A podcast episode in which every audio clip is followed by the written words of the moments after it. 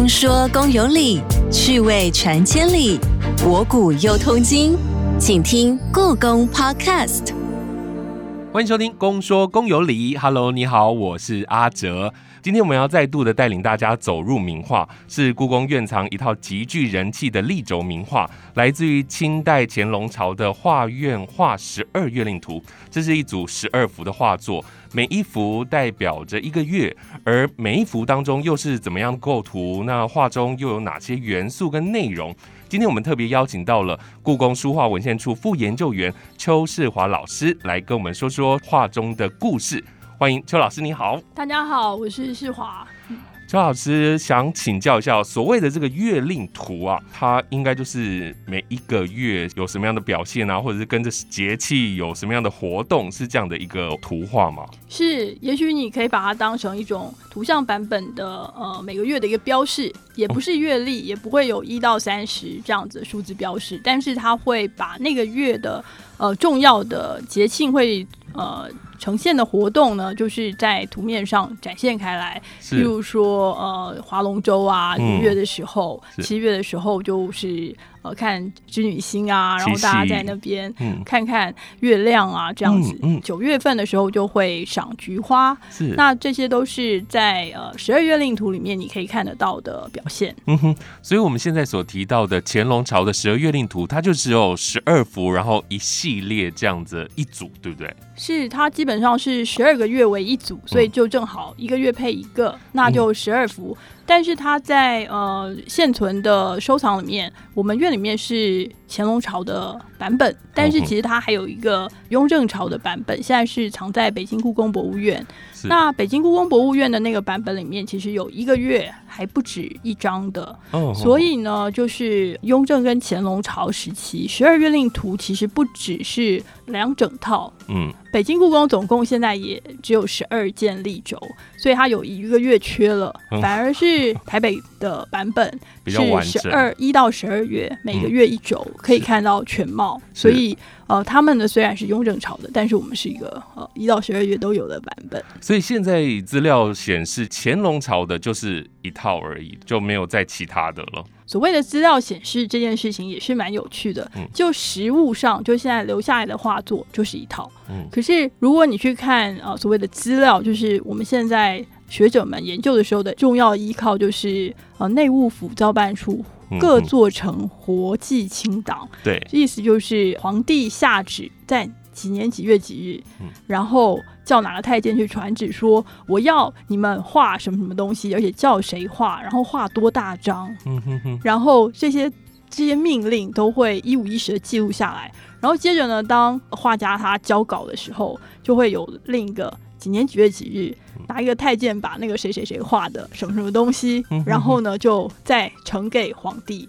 就是这个是一个点交记录工作报告，所以皇帝下的每一个指令呢都记在里面，然后也应该要回应的，就是你不能不做啊。是，对，然后所以就会有缴交的时间，对，然后他就会把它做成一个档案。那我们现在对于呃清代宫廷，尤其是康雍乾时期的了解，呃，应该说雍正乾隆朝的内务府制作的各种工艺，包括绘画、包括瓷器等等哦，都是很。大力的仰仗了这套记录非常细腻的档案，所以从那个档案里面，我们其实是可以看到。呃，乾隆初年的时候，他就下令宫廷画家，好像有点像赶作，就是譬如说，哎，现在三月了，呃，谁谁谁赶快去把三月的景给赶出来，然后接着一个一个月赶。所以我们现在看到的收藏在台北故宫的这个，就是一个月一个月画出来，而且它仿照的原本就是雍正的那个版本。我觉得这是一个非常有趣的呃清代宫廷的现象。它其实这套十二月令图，它反映了很多。呃，清宫跟其他朝代你看不到的宫廷的绘画制作的一些过程，嗯哼，然后还有应用是，然后宫廷画家如何在皇帝的掌控之下灵活的呃求生没有啦，就是 就是怎么样去做一些变化，然后来让皇帝觉得。满意、开心，对。嗯，今天我们讲的是名画嘛，所以会把这些所有的档案放在我们这一集的节目的说明档当中，大家可以点这个链接来看。那我想请教一下，十二月令图当中的景致啊，它每一幅都是皇宫吗？还是在北京的某个地方呢？某个区域呢？还是有想象的画面？这个问题呢，其实到现在都是研究者很努力想要去去对出来的。嗯，就是有些地方你可以看到，应该是紫禁城的一角，嗯譬如说呃紫禁城的西北角的一个景象往外看的，然后好像看到紫禁城外的呃北京城里面熙来攘往的人群的街道的景象。可是除了几张好像可以猜得出来以外，其他的又不是很确定。嗯，为什么会这样呢？对，对，因为清代的呃宫廷圆院很多啊，嗯 你就是圆明园是一个可能的取材场景的地方，另一个就是像避暑山庄也有，嗯然后还有各式各样的行宫，所以其实我觉得，呃，他之所以到现在没有办法在研究上直接说一月就是哪里。好，二月就是圆明园的哪里哪一个景，嗯。这些就是有比对上的太浩瀚了，然后可能没有呃图像材料或者文嗯字材料可以比对了，嗯所以你只能运气很好的时候才能找到一张哦，是他画的是什么地方，然后你去猜。呃，其他的可能也是依照这个逻辑去制作的，所以我们目前是，呃、我觉得学界的呃倾向是猜测，其实他们都有一定程度是跟实景有关的，嗯但是呢，里面应该也有很多的呃改造的，或是美化的嗯全能住宅改造王那种方式的 那个呃，直接在二 D 的平面上去做一些调整的呃可能性。哦，所以呢，如果你拿着十二月令图的图片到北京去找某个景点，可能不一定找得到。是没错，这个画十二月令图啊，它一系列有十二幅。不过我知道画上面是不是没有画师的落款？对，没有。那刚刚老师有特别提到活祭档嘛？那里头是不是有可以查出每一幅是由哪一位或是哪一群的宫廷画师所画的呢？毕竟要主导画作嘛，一定要清楚，要有一个 leader 才可以画出清苑版的风格。嗯嗯，应该是陈梅，就是在那个活祭档里面是有领衔的那个画家的名字，但是其实就是清代院画的一个呃，也是特色，就是合作，嗯哼，就是他们合作的这件事情非常的明显。是然后因为这种大制作，所以他们就可以，譬如说人物是一个人画，山水是一个人画，哦哦，然后什么什么部分建筑界画又是一个人画，嗯所以你在比较细的这个活计档里面的描述里面，你可以知道哦，乾隆皇帝甚至是说，譬如说这个花鸟叫郎世宁画，但后面是唐代帮他补景。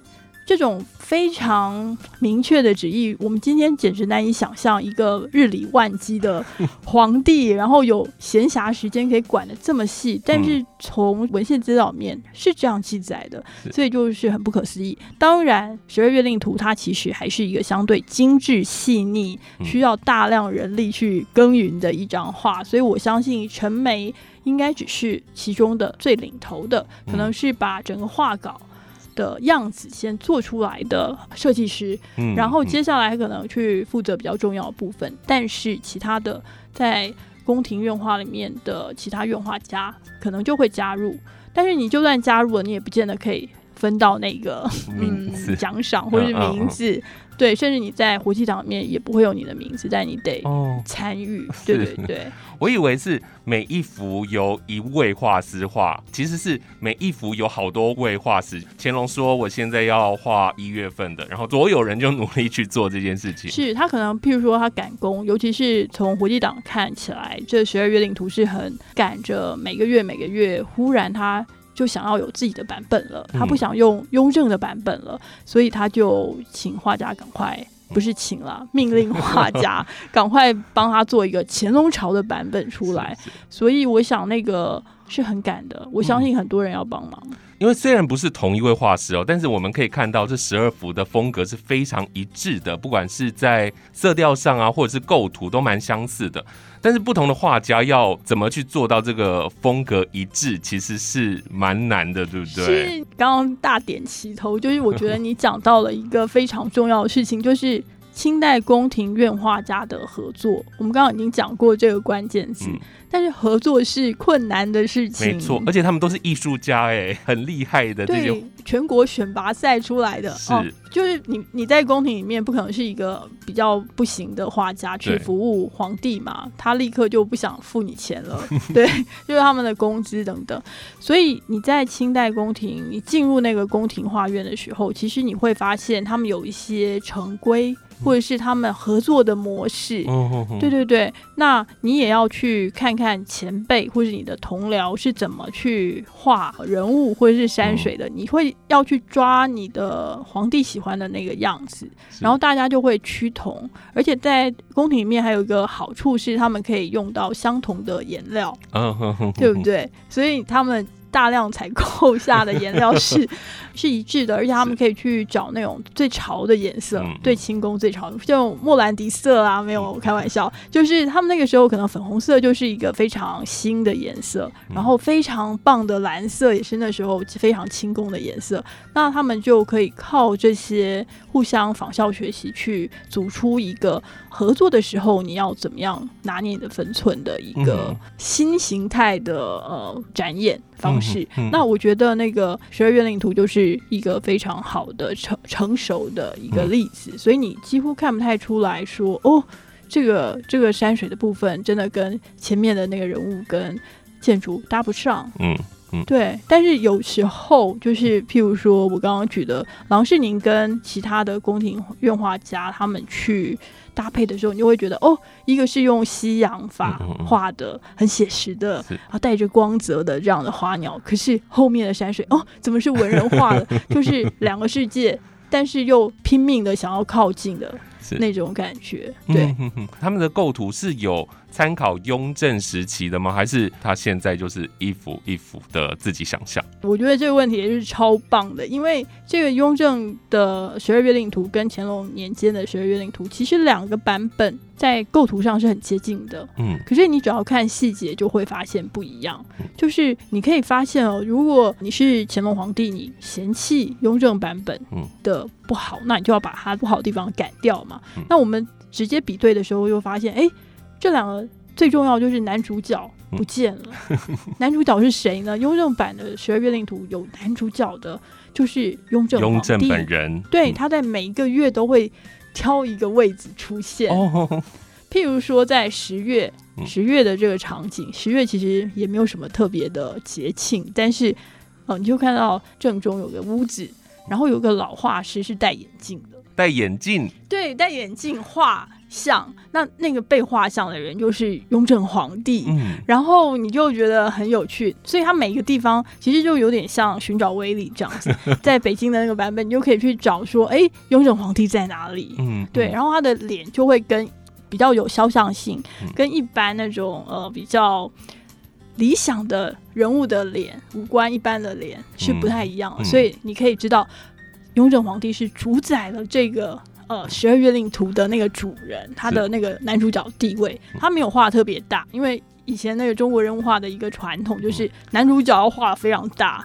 就是跟不同于一般人。但是在十二月令图里面，他雍正皇帝并没有走这个路子，但是他也默默的藏在里头。对他很开心的藏在里头。我觉得雍正皇帝其实是，虽然大家都觉得血滴子啊，他很狠啊，嗯但其实我觉得他是一个非常妙的皇帝。他的那个能够容忍大家用图像跟他一起玩或是开玩笑的那个嗯，胸是很，大的，所以你就可以看到他去变装像里面，他有变装成西洋的他自己也很爱玩，这他。超爱玩的，然后，然后就是对于这些图像的玩的程度，更超越了他的儿子乾隆皇帝。嗯那乾隆皇帝等于在乾隆初年的时候，就还沾染他爸爸气息，然后也觉得他爸爸做的这个十二月令图很吸引人，他也好想要有一套。可是如果他继续挂雍正皇帝的十二月令图的版本，那他就是每一个月都会看到他爸一次，而且这时候北京紫禁城里面的主人已经换换人了对啊。现在是我哎、我是嗯乾隆哎、我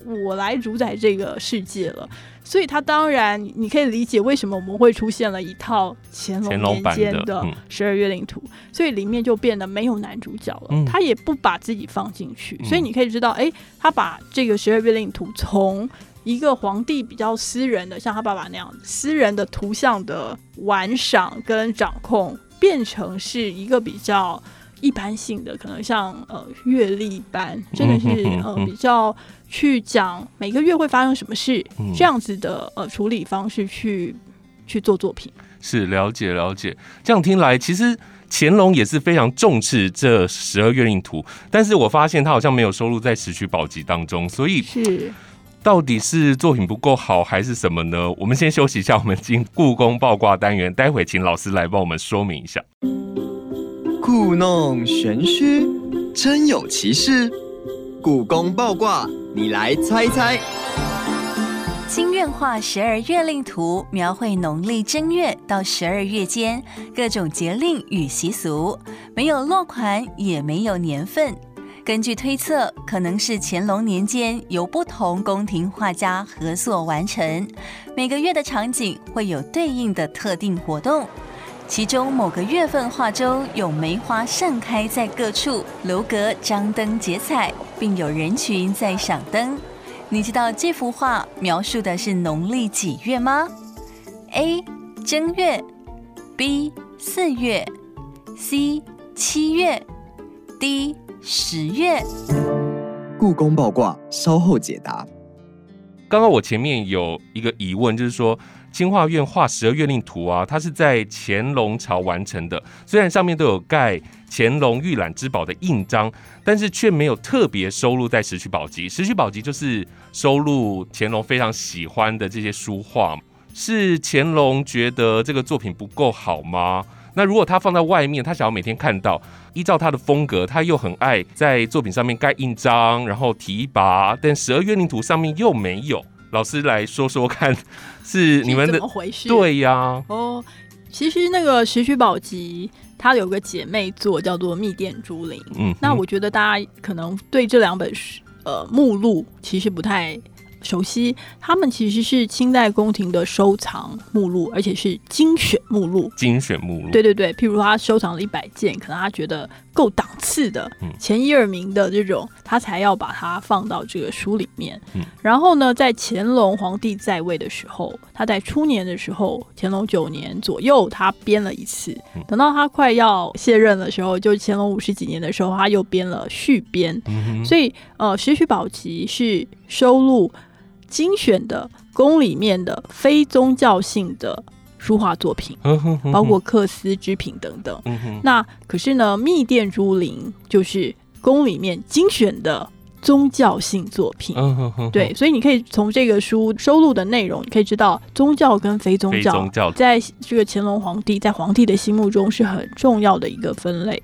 好，刚刚阿哲问说，为什么这个十二月令图现在我们都觉得是国宝了，但那时候怎么没有收进这个这个石渠宝集里面呢？这样是怎么回事？那我觉得呢，其实石渠宝集虽然是精选目，但是它一开始是从几个。就是你这些东西如果装在五个重要的宫殿里面，嗯哼，他们就会有专责的人把它拿出来，给当时的考试考得很厉害的这些词臣，嗯，去做编目。嗯哼，编目的时候，他们必须要把画上的画了什么，用文字的方式简单的描述，然后接着把所有的印章，譬如说它是收藏印，全部都告诉你说，哎，这是向元变的印，嗯，然后向元变。呃，或者是什么历朝历代宋徽宗曾经藏过的印，这些他都要登录上去。然后有人古人的提拔，他也要把题题诗全部都呃把它记载上去。对对对，你知道题诗很多的时候都是行草书，不是一般人 可以看得懂的。对对对，然后所以其实他们做了一个非常重要的工作。那这些东西都会放在《石渠宝笈》跟《密列竹林》里面。十二月令图呢，可能我猜它原来是以贴落的形式出现的。贴落是什么呢？又是一个专有名词。对，它有点像现在的壁纸一样，所以它可以任意的改变那个壁纸的内容。但是他们那时候很喜欢，就是呃虚拟实境，譬如说他就把那个地方变成有紫藤花架的一个地方，像那个倦情斋那样子。所以你在呃，宫里面，他在房子里面，譬如说最有名的这个倦情斋呢，就是在房子里面盖了一个戏台，嗯，然后旁边的壁纸呢，就是园林的景象，是，然后你就像是在园林里面看戏，其实你是在宫廷的建筑里面，是。这是他们喜欢玩的一个，也是非常非常属于清代的一个宫廷的艺术的。呃，应用技法，对、嗯嗯。我觉得很有趣。那所以这个十二月令图其实也就是算是这种贴在墙壁上的嗯。单张，然后他可能每个月就换一张，可能我猜是贴在同样的地方，嗯。但是现在的文献资料我们还不太清楚它是贴在哪里。嗯。那他这样子就是接下来以后，不见得就重新呃装裱成立轴，他们有时候是会在后面拖一层纸，变成单片，就像现在的呃一个比较呃硬挺的海报。然后它就被卷起来收起来是了。如果他真的把它视为作品的时候，他们还会特别去装裱干嘛嗯干嘛的。哦所以先不论我们台北故宫收藏的十二月令图，北京故宫的雍正十二月令图，一直到他们之前整理的时候，其实都是单片，就是它并没有被裱成轴。所以对他们来说，这可能是一个功能性很强的图像，嗯哼所以这样子他们就会觉得，因为功能性太强了，就会觉得它不是他们品评里面觉得那么上乘的艺术品。所以我觉得它之所以没有被选进去的理由，可能一个就是它收藏它贴的地方可能不是真的呃被清查的宫殿。嗯哼哼哼哼然后第二个就是它可能因为功能的关系，影响了它被放在第一二等的作品里面。嗯嗯，刚刚前头我一直会问说，为什么它只有一系列？也就是说，它今年的一月份画完，然后摆出来一个月份之后，它到明年还会再出现吗？这个问题又是一个非常我们自己都很想知道的事情，但是从它现在目前保持的状况是很很不错的，就是没有、呃，就是晒斑啊、黄斑啊，被被蜂蜜蜂去咬它的表面。嗯这些状况，我觉得他可能只被调过一次或是两次，就是他并不是每年都要拿出来的。嗯，那呃，这种像碎石节令的这种作品，虽然十二月令图是呃最容易吸引我们大家目光的，但其实，在清宫，尤其是慈城，他们其实会利用花卉嗯哼哼，或是十二月的山水景致，是。夏景山水啊、嗯春景山水啊、嗯。秋景山水，他们可能也可以做到类似的去标示不同的时间，嗯嗯。或者是月份是，或是二十四节气这样子的作用。所以从现在这套只有乾隆初年的作品留下来看起来，乾隆皇帝继承了雍正朝的艺术的呃表现模式，是在他初年的时候对，这样做，但是后来他就想要发展出自己的样貌了，嗯所以嗯嗯。呃，雍正皇帝的这种表现版本就被他放到一边去了。嗯嗯，对嗯，就是有一种我已经 copy 一次了，我要我要有自己的创意，然后是所以他放了一年之后，他觉得 OK 了，嗯有达到他的效果了，这样子。对他慢慢脱离他呃，就是雍正朝父亲雍正朝留下来的一些艺术的习惯吧。嗯哼哼，这一系列的月令图真的有非常多精彩的细节可以来一一的品味哦。那接下来我们就要请老师在空中跟我们来分享几幅我觉得在构图上很有特色的。那我想先请教一下，因为这十二个月份啊，每一个月份它就是画当月份的一个活动吗？呃，十二月令图其实每一幅的状况不太一样，嗯，譬如说呃一月景。一月景它就是一个时间点，嗯。其实你十二幅挂出来的时候，你会觉得其实蛮协调的，都还蛮明亮的。嗯。可是其实如果仔细看一月景的时候，你会吓一跳，呃，它是晚上。哦，对，中国画里面是不会把天画的黑黑的，然后露出月亮跟星星的。嗯，它其实都是要靠呃一些比较具象的说明，嗯嗯嗯。譬如说。它不会画星星，但它会画月亮。如果你看到一轮明月在上面，旁边灰灰的，但是不暗，它就不会涂黑，然后你就知道哦，晚上了。这是第一个，是月亮出来了。第二个，譬如说你看到点蜡烛，嗯哇，只要看到蜡烛就知道至少接近黄昏，是，然后就是天色已经暗了。这种东西就是最明显的两个，嗯，说明它是晚上。如果他又不画月亮，又不画蜡烛嗯，而他又想要让你感觉到晚上，还有什么办法吗？其实，在十二月领土的一月，你也可以看到嗯，就是你可以看到它远景的地方，其实有一种非常呃云气很多，嗯。然后灰灰的、嗯。迷蒙迷蒙的。那种感觉，也是古代的中国画家觉得夜景应该要这样，应该是要这样，就是比较对比不强，嗯然后灰灰的，他们就用这种方式去表现夜景。是，所以在这十二章当中，只有一月是是有晚上出现的。呃，那个七夕那个月份，七月应该也是晚上，嗯嗯所以就有一些代表性的活动嗯，会影响到那时候画家在创稿的时候。嗯嗯啊、怎么样去挑？哎，我现在要画的是晚上的景还是白天的景？但是你不会在一张画面看到，哎，上半截是白天，下半截是晚上，这是他们不会有的设定。嗯但是，所以大部分其实还是白天的活动。嗯但是，譬如说一月，它其实画的就是元宵节，哦关灯笼。那这个景象就是整幅图画其实一直在呃重复这件事情。嗯所以你可以看到那个画面从近景到远景嗯，不同的人群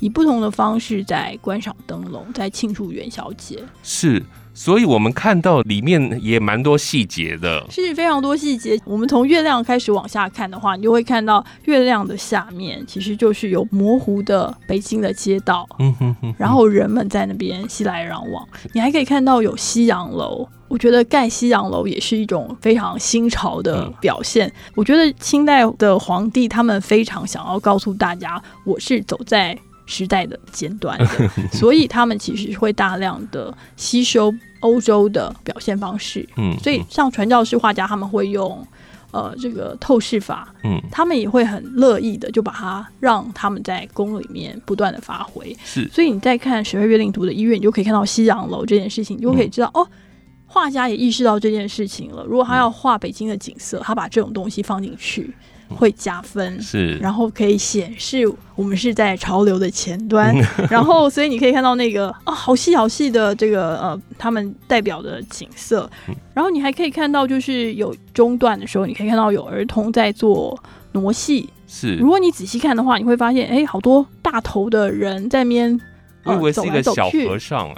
是是小和尚，其实他是一个儿童，然后套上一个和尚的大头，嗯哼所以他搞不好是在表演某一个禅宗的大师或是仙人。其实如果仔细看的话，它里面的所有的大头宝宝，其实全部都是小朋友戴上了，就是 cosplay。嗯，然后他们在玩游戏。他们不是在玩游戏，他们其实是在做傩戏。哦傩这个字就是人字部在一个很难的难，那个困难的难，对，它是一个传统的一个呃，怎么讲节庆的仪式，它是是可以就是除祟的，就是让呃不好的东西离开的这种呃展演哦，所以他们在一月份的时候会做傩戏对对然后让让不好的事情离开，让好嗯的事情就是涌现之类的。是。好，所以仔细看的话，你还可以看到有一个一个小朋友，他的脸露出来了，然后他的上半截就是一个呃头套嗯哼，就是 cosplay 的那个大头套。你还可以看到什么呢？元宵节当然就是看灯，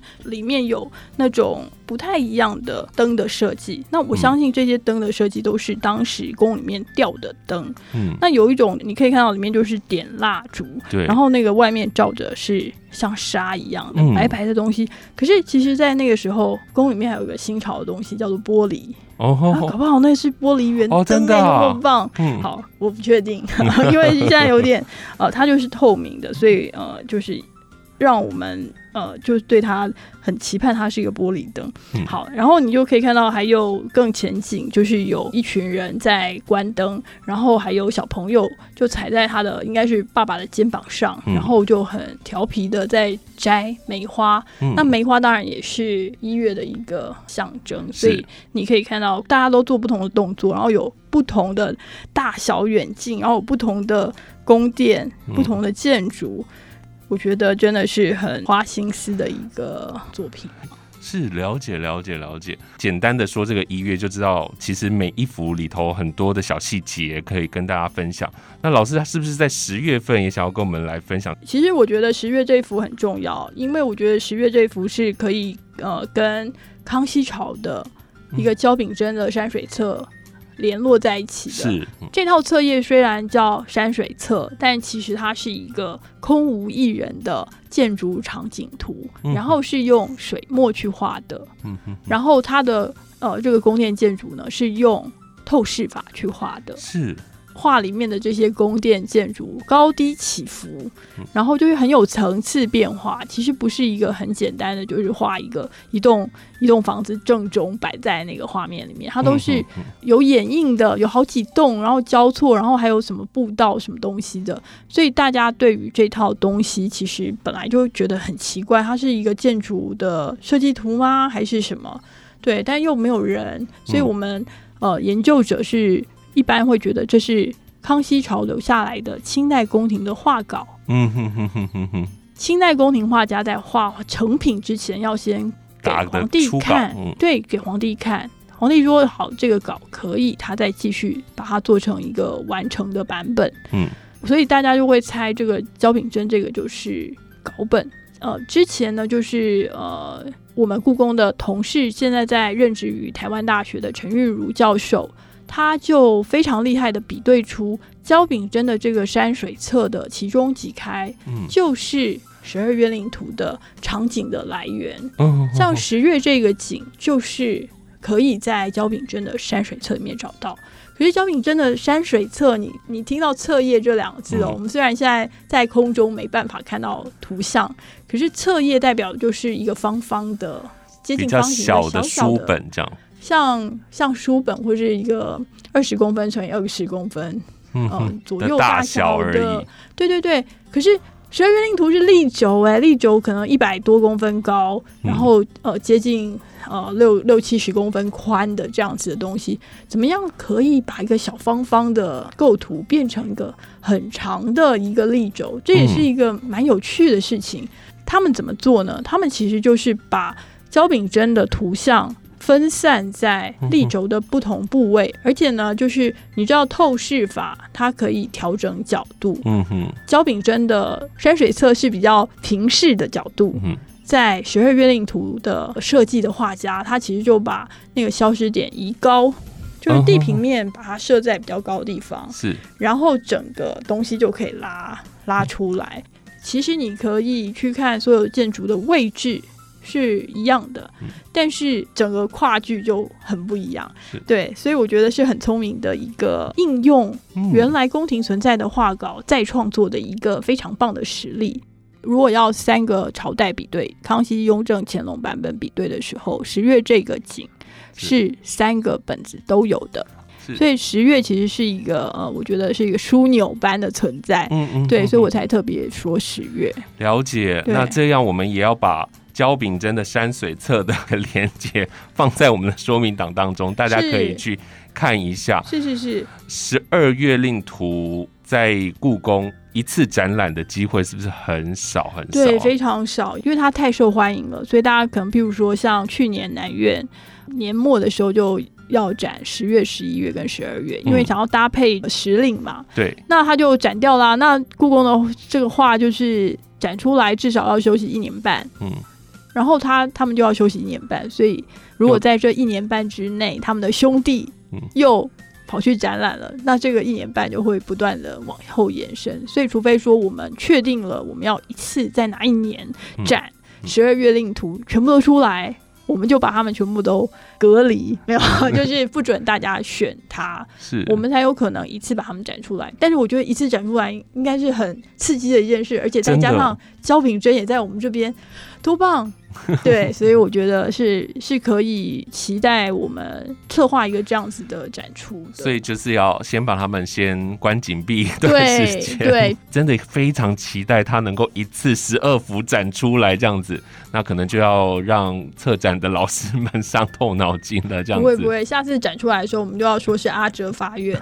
我想一定也有很多粉丝是希望这样。我相信那个展出的气势就很不一样了。是。但我们也很期许，就是每次展出的时候，除了能够让一般观众觉得哇，这么棒的作品展出来好看，我们也希望能够为这个作品的研究再多加强，再更认识它，然后不要就是说我们只是把它刮出来而已。所以我觉得我们策展人对自己的期许，就是可以在每次展出的时候，让大家对这件作品或是这一群作品的认识更加的深入。嗯，对就是在研究上也往前跨进一步。是是是，所以大家在去看展出的时候，就是要听我们节目嘛。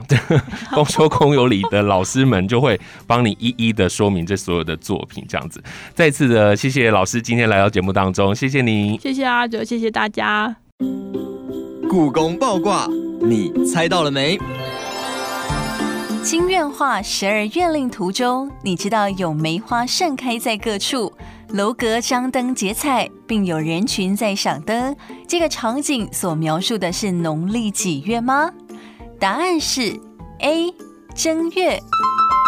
农历一月，清画院画十二月月令图一月轴中，除了梅花可以看出季节是冬天，也能借由高挂的灯笼、花灯判断是元宵节。还有人群聚观赏各种技艺表演，非常热闹。特别的是，画面右下还看得到一轮明月，也透露出画中的时间是晚上哦。下集公说公有理，继续说到你心坎里。